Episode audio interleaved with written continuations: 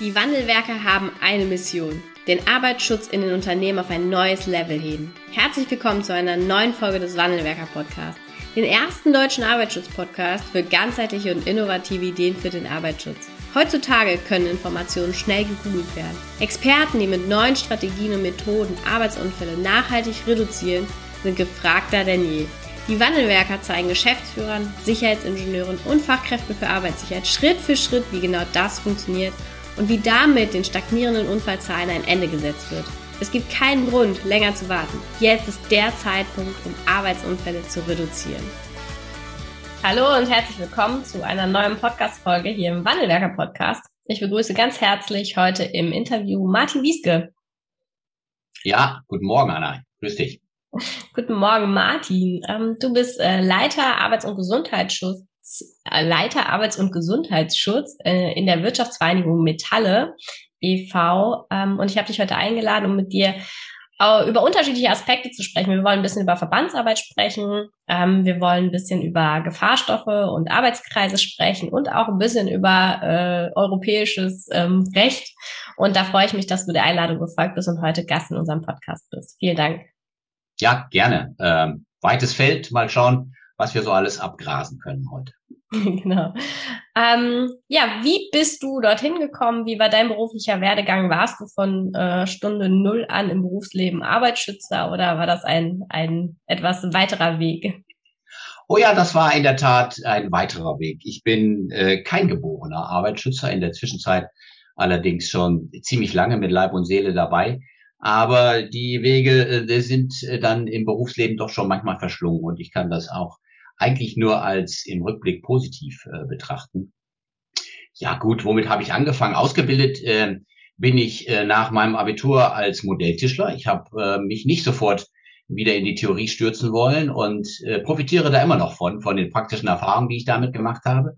Und ein kleiner äh, besonderer Aspekt dabei hat mir wahrscheinlich auch am Ende den Weg äh, ein bisschen in diese, in diese Richtung vorgezeichnet. Im Rahmen dieser Ausbildung macht man auch ein Praktikum in der Gießerei. Und äh, das hat mit Tischlerei nichts zu tun, aber ähm, es ist eine Verbindung. Der Tischler, der Modelltischler macht ja Formen für die Metallindustrie. Und diese Erfahrung muss man auch machen. Also habe ich ein sechs Wochen Praktikum in der Gießerei gehabt. Das habe ich dann aber nicht fortgeführt, habe dann Biologie studiert und bin sehr lange äh, auf diesem Weg unterwegs gewesen und habe äh, dann auch intensiv tatsächlich Forschung betrieben Du hast auch promoviert, ne? Auch in der ich habe auch promoviert, genau, das war der, das war der Grund, weswegen ich aus dem westfälischen Heimatland dann am Ende nach Berlin gekommen bin und habe da äh, dann am Max-Delbrück-Zentrum äh, promoviert, habe weiter in der Forschung gearbeitet, lange Zeit und irgendwann kommt dann die Frage, das wird der eine oder andere vielleicht kennen, bleibt man im Wissenschaftsbetrieb und äh, versucht da ähm, sich zu etablieren oder geht man doch einen ganz anderen Weg? Und da hat sich dann im Jahre 2004, schon eine ganze Weile her bei mir, ähm, so eine Anzeige sich eingeprägt und dann hieß es, wir suchen einen Arbeits- und Gesundheitsschützer für den Verband. Und ähm, das war der Verband der NE-Metallindustrie. Das weiß immer keiner, was das heißt. Das sind die Nicht-Eisenmetalle, also alles, was was metallisch ist, aber was nicht Eisen betrifft. Und dann habe ich gedacht, ach, das versuche ich doch mal. Immerhin habe ich ja mal ein Praktikum in, der Gießerei gemacht. Und am Ende war das äh, wahrscheinlich nicht der einzige Grund, sondern natürlich auch die, die Ausbildung als Biologe mit dem wissenschaftlichen Background, die dann dazu geführt hat, dass ich in den äh, Verband gewechselt bin. Und das mache ich jetzt, wie gesagt, schon relativ lange. Und so ist dann der etwas äh, ungerade äh, Weg zum Arbeits- und Gesundheitsschützer bei mir verlaufen, ja. Okay. Der ähm, Verband hat der sich nochmal verändert? Also bist du mit dem Verband ähm, hast du dich verändert oder gab es da nochmal einen Wechsel für dich? Ich bin eigentlich von Anfang an in den Bereich eingestiegen. Damals wurde jemand gesucht in der, in der Nachfolge einer, einer Kollegin, die den Arbeits- und Gesundheitsschutz betreut hat. Und da bin ich sehr schnell ins kalte Wasser geworfen worden. Ähm, nun sind das, sind das vielleicht Dinge, die auch nicht jedem so geläufig sind. Was hat überhaupt ein Verband mit Arbeits- und Gesundheitsschutz zu tun? Da kommen wir dann vielleicht gleich noch äh, drauf.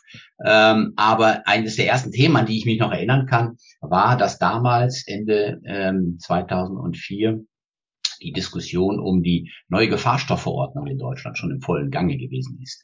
Und äh, eines meiner ersten Aufgaben war tatsächlich dann die Veränderungen, die mit der Gefahrstoffverordnung dann einhergingen, an die Mitgliedsunternehmen zu kommunizieren, ihnen das zu erklären, aber auch mit ihnen sich darüber zu unterhalten und auszutauschen, welche Konsequenzen das hat und was jetzt damit passiert und eines der wesentlichen Punkte war tatsächlich damals schon die Umstellung auf gesundheitsbasierte Arbeitsplatzgrenzwerte und äh, die Verabschiedung von den sogenannten THK-Werten, technische Richtkonzentration.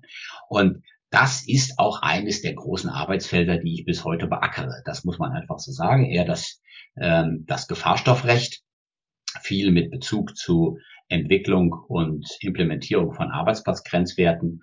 Ähm, aber eben nur als ein Schwerpunkt. Aber das war so der Einstieg und daraufhin hat sich irgendwie alles drumherum, was ich inzwischen mache, äh, tatsächlich auch entwickelt. Das war, war ja eine, eine leichte Einstiegsaufgabe, oder?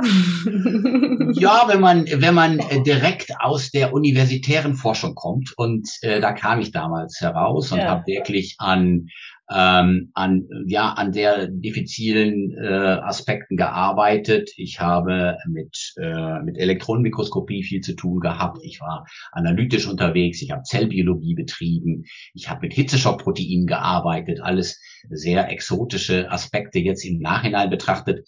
Und da war der Wechsel schon sehr stringent. Und am Anfang, das ist vielleicht so eine Erfahrung, die viele kennen, wenn man dann so aus der universitären Landschaft kommt, denkt man, ach, das kann ich noch irgendwie so ein bisschen weiter betreiben und den, den, den Finger da noch irgendwie äh, auf den aktuellen äh, Entwicklungen haben. Das funktioniert dann meistens nicht. Dann wird man in so eine neue Aufgabe geschmissen und entweder man widmet sich der oder man, äh, man findet sich vermutlich nicht gut zurecht und und so war das dann tatsächlich eines der ersten Punkte, die mich sehr, sehr dicht an das Gefahrstoffrecht dann schnell herangeführt haben. Aber ja.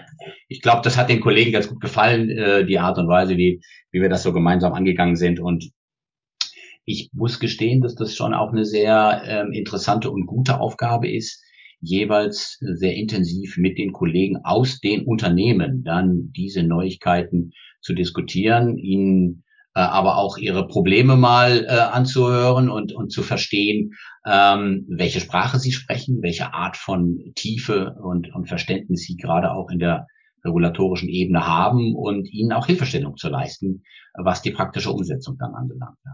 Ja, ja, weil das, das sehe ich nämlich auch, oder so stelle ich es mir jedenfalls vor. Die Gefahrstoffverordnung, Neufassung der Gefahrstoffverordnung war ja jetzt nichts, ähm, was durch viele Arbeitsschützer vermutlich ähm, in, in der Umsetzung jetzt positiv aufgenommen wurde oder durch die Arbeitgeber, ne? sondern erstmal sind da ja neue Veränderungen gekommen, neue Regelungen, neue Maßnahmen, die dann getroffen werden müssen. Und äh, wir kennen das alle, immer wenn etwas neu ist und etwas mehr vielleicht auch hinzugefügt werden muss, trifft das nicht unbedingt auf, ähm, auf Freude und auf äh, Verständnis und auf Umsetzungselan. Ja, das ist richtig. Das war allerdings auch noch eine etwas andere Zeit, muss ich ja. sagen. Ähm, es haben sich doch, äh, das kann ich auch beobachten, einige wirklich Generationswechsel vollzogen. Ähm, auch jüngere Leute sind dazugekommen, die gegenüber Änderungen dann, wie immer, so ist das halt meistens, dann auch aufgeschlossener sind, die neue Methoden auch mit äh, eingeführt haben, die auch gegenüber solchen Veränderungen nicht grundsätzlich äh, irgendwie verschlossen waren, sondern gesagt haben, hm, manche dieser Neuerungen sind auch sinnvoll und viele haben dann eben auch, glaube ich, in der Zeit angefangen, ähm, die Probleme auch ähm, nicht nur von der beruflichen Perspektive zu sehen, sondern auch als jemand, der im Privatleben Vater oder Mutter oder vielleicht auch irgendwo Verbraucher ist und sich natürlich diese zunehmenden Diskussionen um problematische Stoffe, um Wirkungen auf den Menschen, äh, auf die Umwelt irgendwie bewusster zu machen. Und damit ist auch, glaube ich, einhergegangen ein sehr viel tieferes und besseres Verständnis, dass man ähm, sich um den Gesundheitsschutz der Mitarbeiter auch sehr viel intensiver kümmern muss und dass das ein hohes Gut ist. Das am Ende natürlich auch einen hohen betriebswirtschaftlichen Benefit hat. Das dürfen wir natürlich am Ende nicht vernachlässigen. Ja, ja, das stimmt. Ähm, ja, erzähl uns doch mal, was macht denn, was macht ihr als Verband? Was ist so deine Aufgabe? Wie kann man sich eine Verbandsarbeit im Arbeitsschutz vorstellen?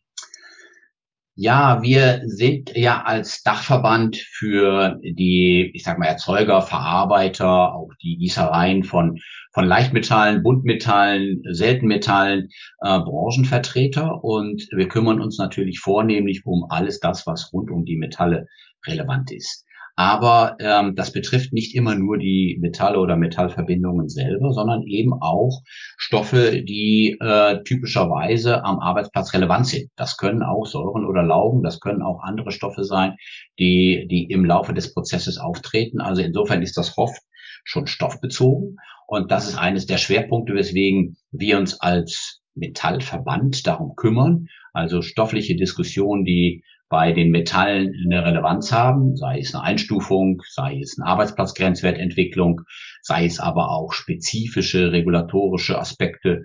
Ähm, nehmen wir mal Hitzearbeitsplätze als einen Schwerpunkt, der bei uns in den Gießereien natürlich relevant ist. Dazu gibt's spezifische Regeln auch, die entwickelt werden. Also da gibt schon einiges, was, ähm, was wichtig ist. Und auf der anderen Seite versuchen wir als Verband aber auch immer eine Plattform zu sein, für den Erfahrungsaustausch unserer Arbeitsschützer in äh, einzelnen Gremien, die äh, regelmäßig sich treffen, wo wir uns natürlich austauschen über regulatorische Entwicklung, aber auch über den praktischen Arbeitsschutz, wo also alle, glaube ich, auch sehr sehr froh darüber sind, mit Gleichgesinnten sich mal über Lösungsansätze unterhalten zu können oder auch über Präventionsansätze. Also wenn wir uns zweimal im Jahr zu unserem sogenannten Arbeitsschutzausschuss, so heißt er auch in unserem Verband, treffen, ähm, dann sind alle sehr erpicht darauf zu hören, wo andere gute Lösungen gefunden zu haben. Das sind oft ganz praktische Ansätze, wie zum Beispiel, ich nehme mal Standsicherheit von Coils, ja, wo Arbeitsunsich äh, Arbeitsunfälle ähm, resultieren können. Wenn da jemand eine gute Lösung gefunden hat, ähm, dann ist das natürlich für alle, die ähnliche Probleme haben, von Interesse oder wenn jemand einen Präventionsgedanken gehabt hat, intensiv mit mit externen, auch mit Consultants oder auch mit Berufsgenossenschaften zum Beispiel Initiativen auf den Weg gebracht hat. Also das ist auch noch ein wichtiger, wichtiger Punkt, wo wir als Verband die Plattform bieten, äh, über die sich alle austauschen können.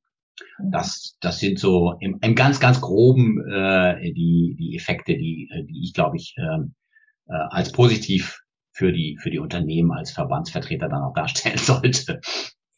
Ähm, wie kann man sich die, die, die Verbands- oder Vertreterarbeit auch praktisch vorstellen? In welchen Ausschüssen, in welchen Gremien seid ihr vertreten, um da eben auch ähm, ja, ja, eure Mitgliedsunternehmen, eure Mitglieder zu vertreten? Ja, das hat sich bei mir tatsächlich auch über die Zeit ähm, verbreitert und entwickelt. Am Anfang muss man natürlich erstmal reinschnuppern und dann versucht man den, den Kontakt äh, mit den regulatorischen Gremien aufzunehmen und dann kriegt man in Deutschland natürlich als allererstes irgendwann mit, dass es da sowas wie einen Ausschuss für Gefahrstoffe gibt und in dem viele ähm, Aspekte rund um den Arbeitsschutz diskutiert werden, stofflicher Art und das ist halt ähm, so, ja, so ich, wie ich versucht habe darzustellen, oft der Einstieg, wenn es zum Beispiel äh, Diskussionen um äh, Grenzwerte für Blei geht, äh, wenn es zum Beispiel um Einstufungen ähm, von, von Kobalt geht ähm, und so weiter und so fort, dann ist man schnell in der, in der Ecke unterwegs. Und so war tatsächlich auch damals äh, mein Einstieg. Ich habe, es gab damals einen Beraterkreis, der sich mit den Einstufungen und Kennzeichnungen äh, der Umsetzung der Stoff- und, ähm, und Gemischeregel, die es damals vor REACH noch und vor CLP gegeben hat, beschäftigt hat. Und so kommt man dann in diese Gremien herein, weil man dann auch als Industrie- und Verbandsvertreter für äh, eine bestimmte Gruppe von Stoffen, und die Metalle sind da, da nicht ganz unrelevant, auch äh, tatsächlich gefragt wird und sich natürlich dann auch engagiert. Und so ist mir dann die Kombination meiner praktischen und vielleicht auch tatsächlich der theoretischen äh, äh Ausbildung als Biologe mit dem mit dem eher wissenschaftlichen Blick dann auch zugute gekommen. Und so bin ich in einige Gremien des Ausschusses für Gefahrstoffe dann im Laufe der Zeit hineingekommen. In, inzwischen unter anderem auch dem Unterausschuss 3, der ja die ganzen Diskussionen um Arbeitsplatzgrenzwerte im Wesentlichen führt, ähm, aber auch in den Unterausschuss 1, der eher Grundsätzliches zum Arbeitsschutz und das Gefahrstoffmanagement beinhaltet. Und ähm, ja, inzwischen ist die Gremienarbeit eines meiner äh, tagesfüllendsten Geschäfte geworden, so will ich mal sagen. Hat sich wirklich verbreitert. Ja, hat sich total verbreitert. Ähm, die Themen sind inzwischen auch nicht mehr nur so stoffspezifisch, obwohl das immer noch einen Schwerpunkt bildet. Ähm, viele aktuelle Diskussionen ranken sich um die Schnittmenge zwischen dem europäischen Chemikalienrecht und dem Arbeitsschutz. Ähm, ist für viele wahrscheinlich sehr abstrakt, aber Ähm, das Stichwort REACH sagt sicherlich vielen etwas. Ähm, darfst du gerne ausführen. Ja, okay. Ja, wenn ich so ins Reden komme, musst du mich zwischendurch mal unterbrechen, wenn ich äh, das ein oder andere vielleicht zu langatmig dann her äh, versuche abzuarbeiten. Aber das Chemikalienrecht REACH war natürlich wirklich schon für viele, auch unserer Unternehmen, eine große, große Herausforderung. Ähm, allein schon deswegen, weil viele denken, in dem Namen REACH steckt ja am Ende für das CH Chemikalien. Und da denkt ja jeder, Metalle, no, sind das überhaupt Chemikalien? Aber sie sind es halt im chemikalienrechtlichen Sinne. Und damit sind alle Metalle auch verpflichtet gewesen, unter REACH ähm, so etwas wie Registrierung dann zunächst mal vorzunehmen und alle anderen Aspekte eben auch zu bearbeiten.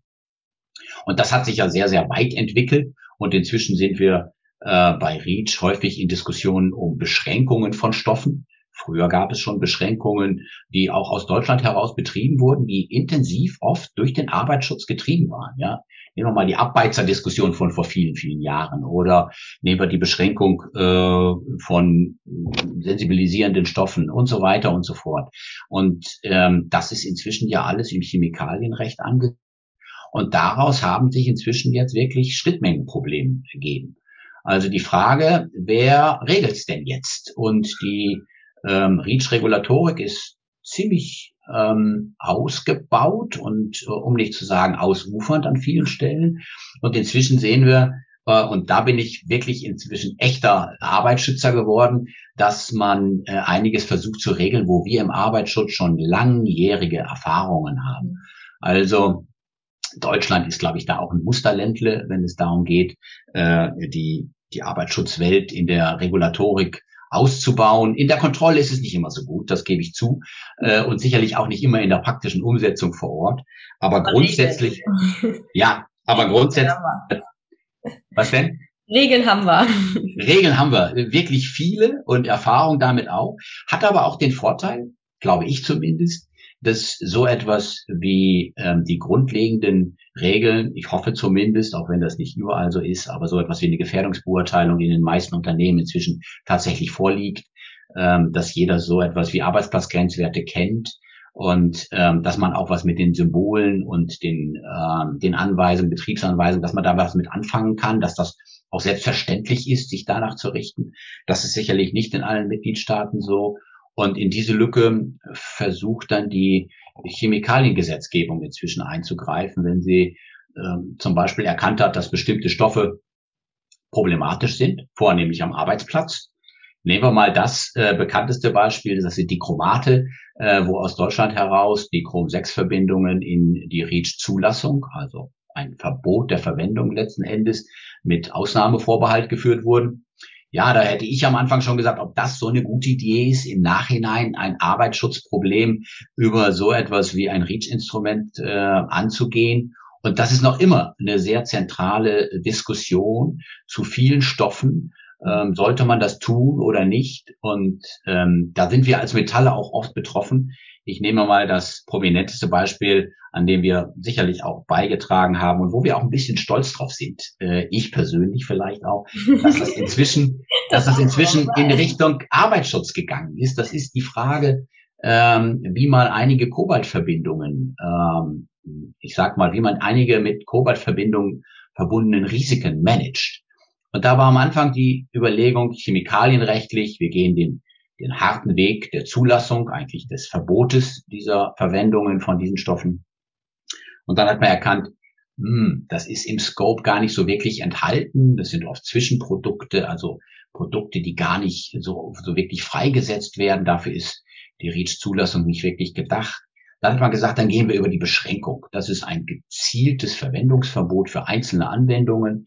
Und dann hat man gemerkt, ähm, ja, das Beste wäre, wenn wir auf diesem Wege so etwas wie Arbeitsplatzgrenzwert ähnliche Werte etablieren im europäischen Kontext. Ich fange jetzt besser nicht mit den Abkürzungen an und wie das alles zustande gekommen ist. Aber auch da hat man irgendwann gemerkt, mh, hm, uns fällt ja ein, sowohl in Deutschland, aber auch in Europa gibt es ja harmonisierte Arbeitsplatzgrenzwerte. Und die sind dann vielleicht nicht nur für fünf Kobaltverbindungen aufzustellen, sondern man kann dann gleich sagen, Kobalt und seine anorganischen Verbindungen. Und das finde ich gut. Dann macht man eine Generallösung, man etabliert einen anspruchsvollen, aber, aber relevanten Arbeitsplatzgrenzwert, der dann für alle Anwendungsfälle gilt und der die Arbeitnehmer dann natürlich auch umfassend schützt und nicht nur vor diesen fünf Einzelstoffen, sondern grundsätzlich. Und das ist so ein Prinzip, das wir immer noch sehr intensiv beackern im Moment und wo ich froh bin, dass der Arbeitsschutz ähm, sich da am Ende doch mal hm, durchsetzen hat können. Das ist leider nicht immer der Fall. Aber jetzt äh, muss ich mal eine kleine Pause machen. Aber was man, was man auf jeden Fall raushört, ist, dass du ähm, auch eine unglaubliche Freude und Leidenschaft für deinen Beruf mitbringst. Ja, das ist in der Tat so. Ähm, ich weiß nicht, ich glaube, es ist ähm, liegt so ein bisschen in meiner Natur, dass alles, was ich bisher gemacht habe, ähm, ich vielleicht hatte ich auch wirklich großes Glück, mir immer Spaß gemacht hat und ich mich deswegen auch immer dafür eingesetzt habe, ist vielleicht auch eine Charaktereigenschaft, dass wenn ich so Dinge anfange, die dann irgendwie mir Spaß machen, das auch sehr intensiv verfolge und ich das dann auch so haben möchte, wie es mir gefällt. Das passt natürlich nicht immer und mal gewinnt man, mal verliert man.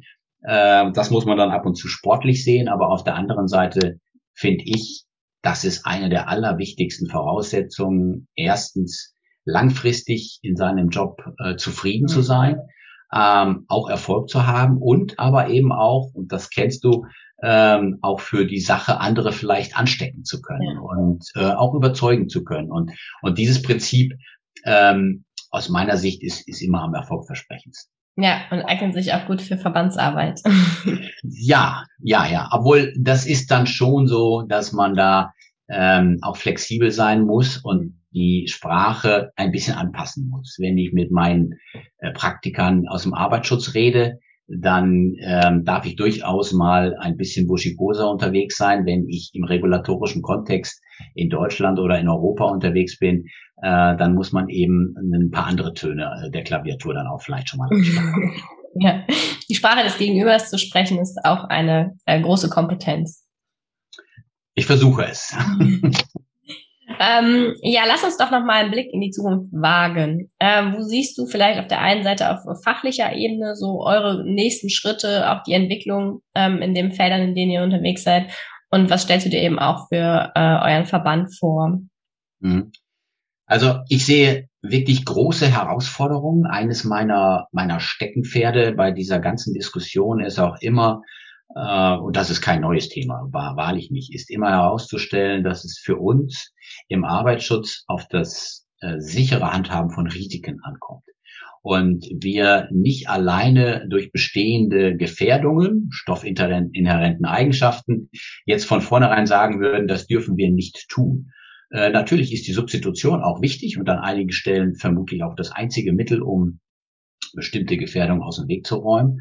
Aber wenn man denn ein Risiko sicher handhaben kann ähm, und am Ende das Produkt relevant und wichtig ist für die Gesellschaft, dann sollte man eben diesen Weg wählen. Und das ist eines der großen Herausforderungen für uns im Verband, für unsere Metalle, weil einige dieser Metalle durchaus unter Druck sind. Ich habe das Beispiel Kobalt genannt. Ähm, Blei ist auch schon mal angesprochen worden. Beides sind wichtige Elemente für zukünftige regenerative äh, Energien, für Batterieversorgung, für alle möglichen Anwendungen, die wir uns in unserer modernen Gesellschaft gar nicht mehr wegdenken wollen. Und da spielen viele äh, Metalle eine Rolle. Und da stehen wir unterm hohen Druck, ähm, zum Teil auch gerechtfertigterweise natürlich Gefährdungen zu erkennen und die zum Beispiel durch Einstufung und Kennzeichnung auf europäischer Ebene auch umzusetzen. Aber da stoßen wir manchmal tatsächlich an die Grenzen. Wir, wir sind, glaube ich, in Europa extrem und in Deutschland vermutlich noch am allermeisten extrem fokussiert auf die Wahrnehmung von Gefährdungen mhm. und sind nicht besonders gut in der Unterscheidung zwischen einer, einer abstrakten Gefahr und einem tatsächlichen Risiko. Ja. Und das, äh, glaube ich, das ist in, im Stoffrecht sehr, sehr ausgeprägt. Das gilt für den Verbraucher, aber auch für den, für den Arbeitsschutz. Und das, glaube ich, ist eine Herausforderung. Also ich würde mir tatsächlich langfristig wünschen, und zwar unabhängig von meiner Verbandsarbeit, dass ähm, Risikokompetenz etwas wird, was wir in der Gesellschaft äh, schon in der Erziehung, in der Schule sehr, sehr frühzeitig den, den Leuten mitgeben. Und ähm, das kann man auf alle Bereiche des Lebens ausweiten, glaube ich. Eine, eine realistische Einschätzung eines bestehenden Risikos. Ähm, das bedeutet im Arbeitsschutz im praktischen besondere Vorsicht. Ja, schwebende Lasten, da gehe ich jetzt mal nicht runter, äh, weil da ist ein reales Risiko.